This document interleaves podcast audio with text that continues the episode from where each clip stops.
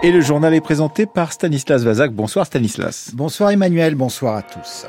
68% des Français estiment que la démocratie ne fonctionne pas bien. La défiance envers la politique est au plus haut selon le dernier baromètre du Cevipof.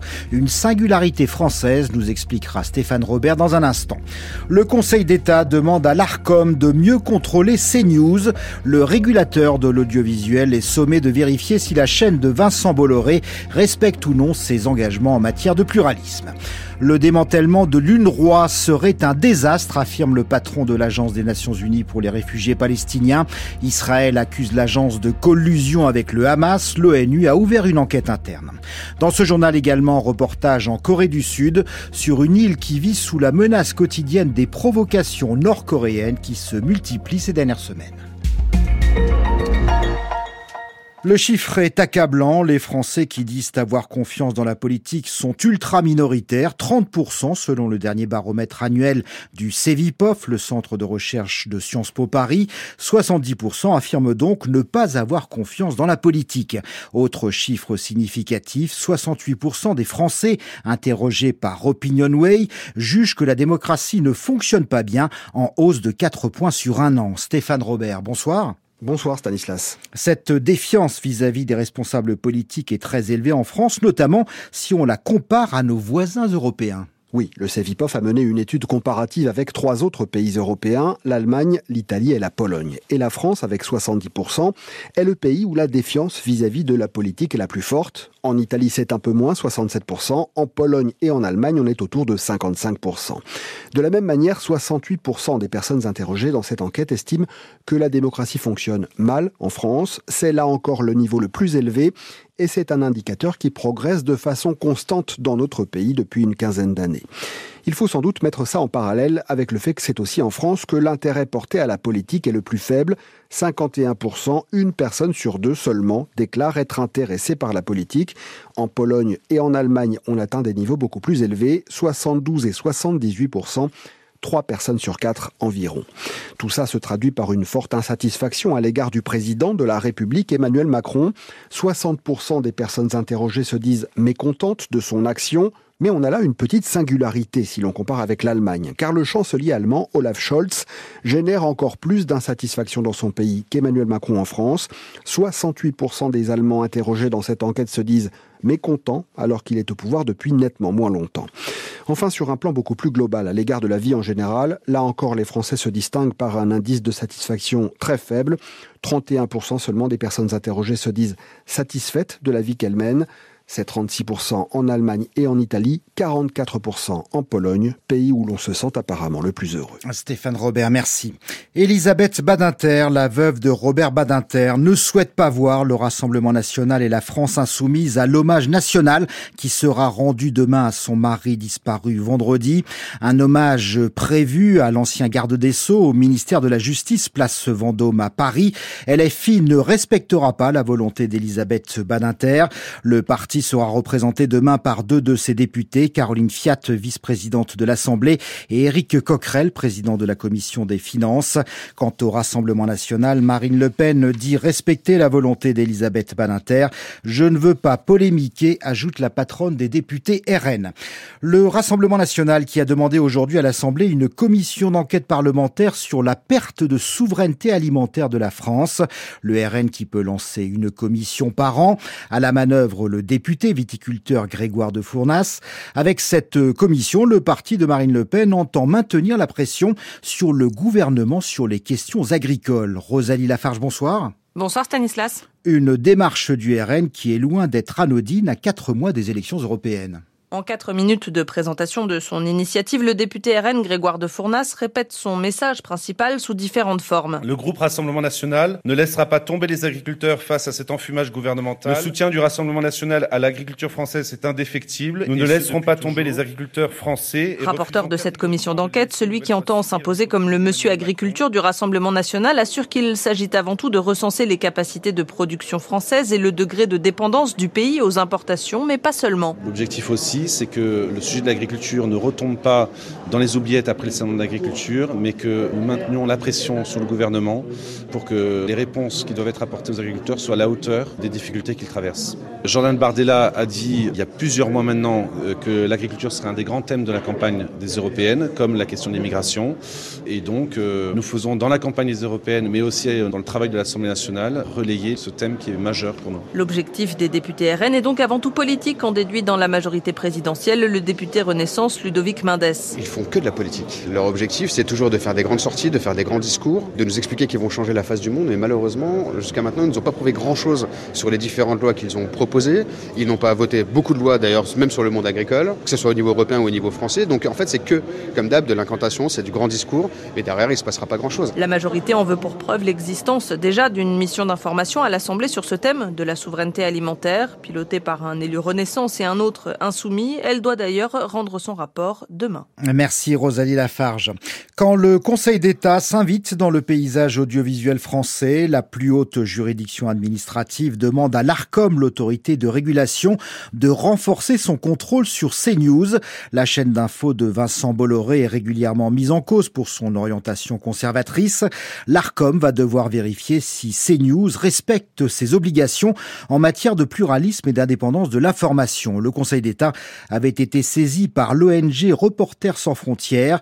Christophe Deloire est le secrétaire général de RSF. C'est une décision extrêmement importante du Conseil d'État. Euh, je crois même que c'est une décision historique parce qu'elle euh, va euh, permettre qu'à partir de maintenant, dans l'audiovisuel, soit plus imposée que par le passé la protection de deux principes très importants qui sont le pluralisme de l'information et l'indépendance de l'information. Le dossier CNews, c'était un dossier test, parce que CNews, de tous les médias, c'est évidemment celui dont le spectre éditorial est le plus étroit. C'est celui où l'indépendance euh, n'est pas assurée. Euh, RSF a fourni des éléments en proposant des enquêtes sur le sujet.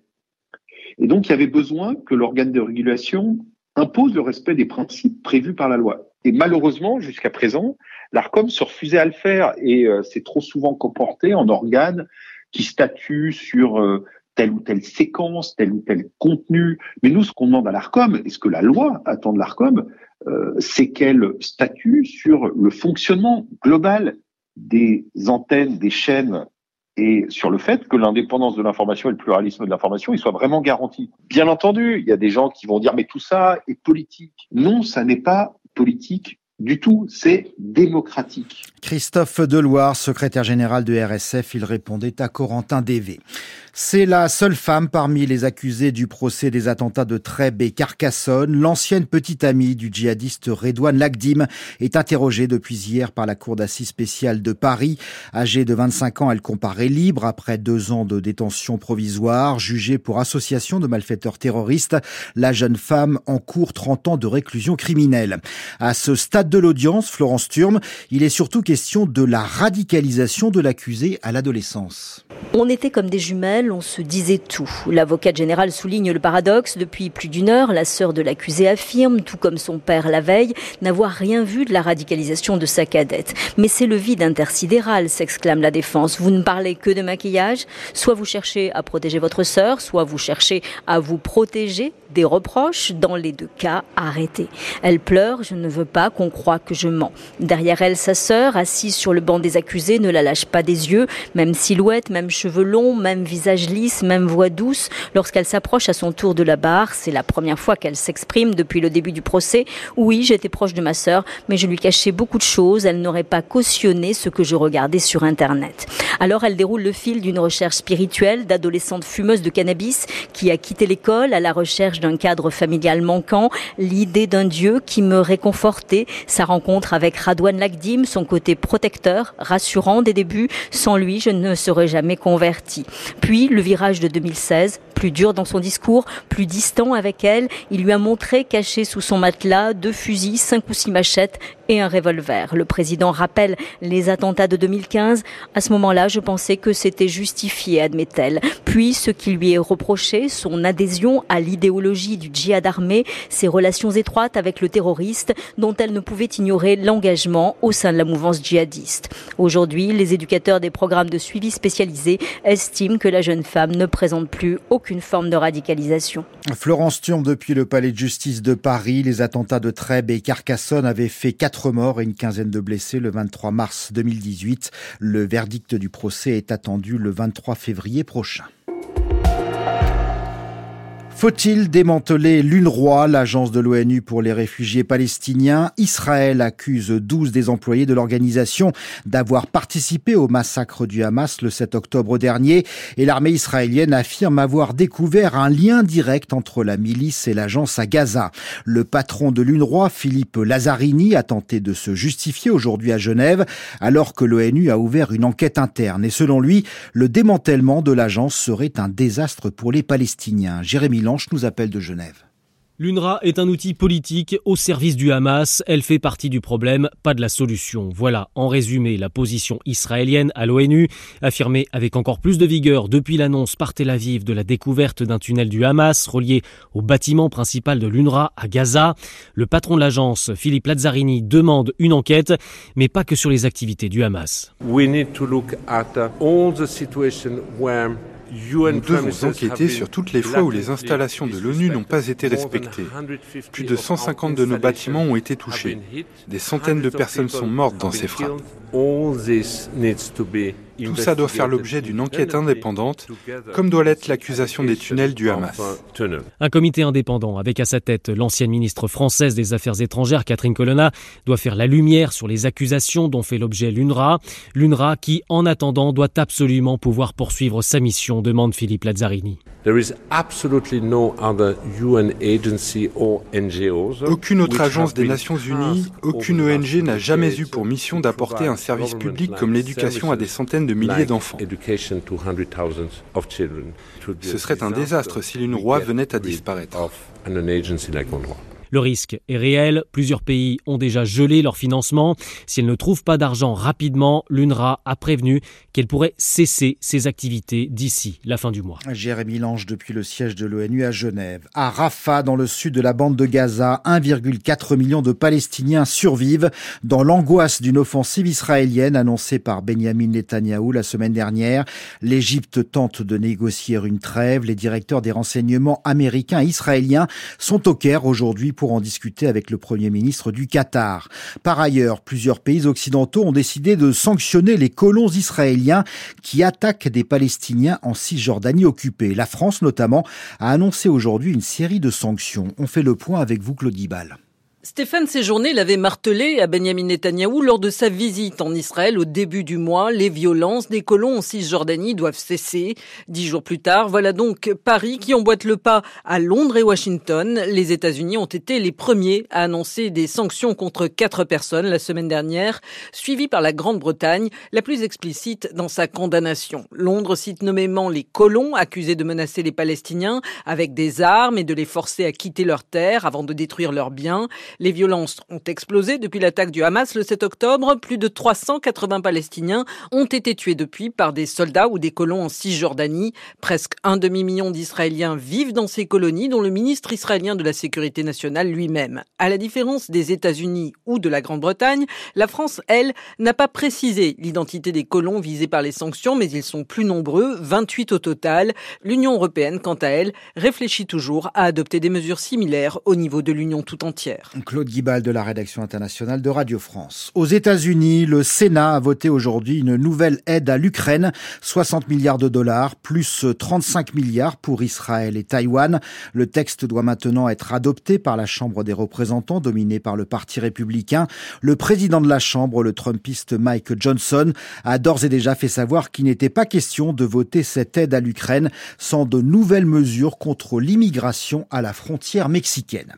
Alors que le monde a les yeux rivés sur Gaza ou sur l'Ukraine, un autre conflit frontalier menace de dégénérer, celui qui oppose l'Arménie à l'Azerbaïdjan.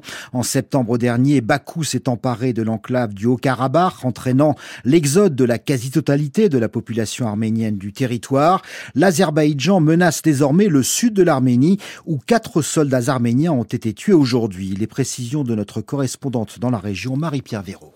Les deux parties s'accusent mutuellement de provocation, mais on sait que Bakou multiplie les gestes et les paroles hostiles envers son voisin ces derniers temps. L'Azerbaïdjan revendique une opération de vengeance.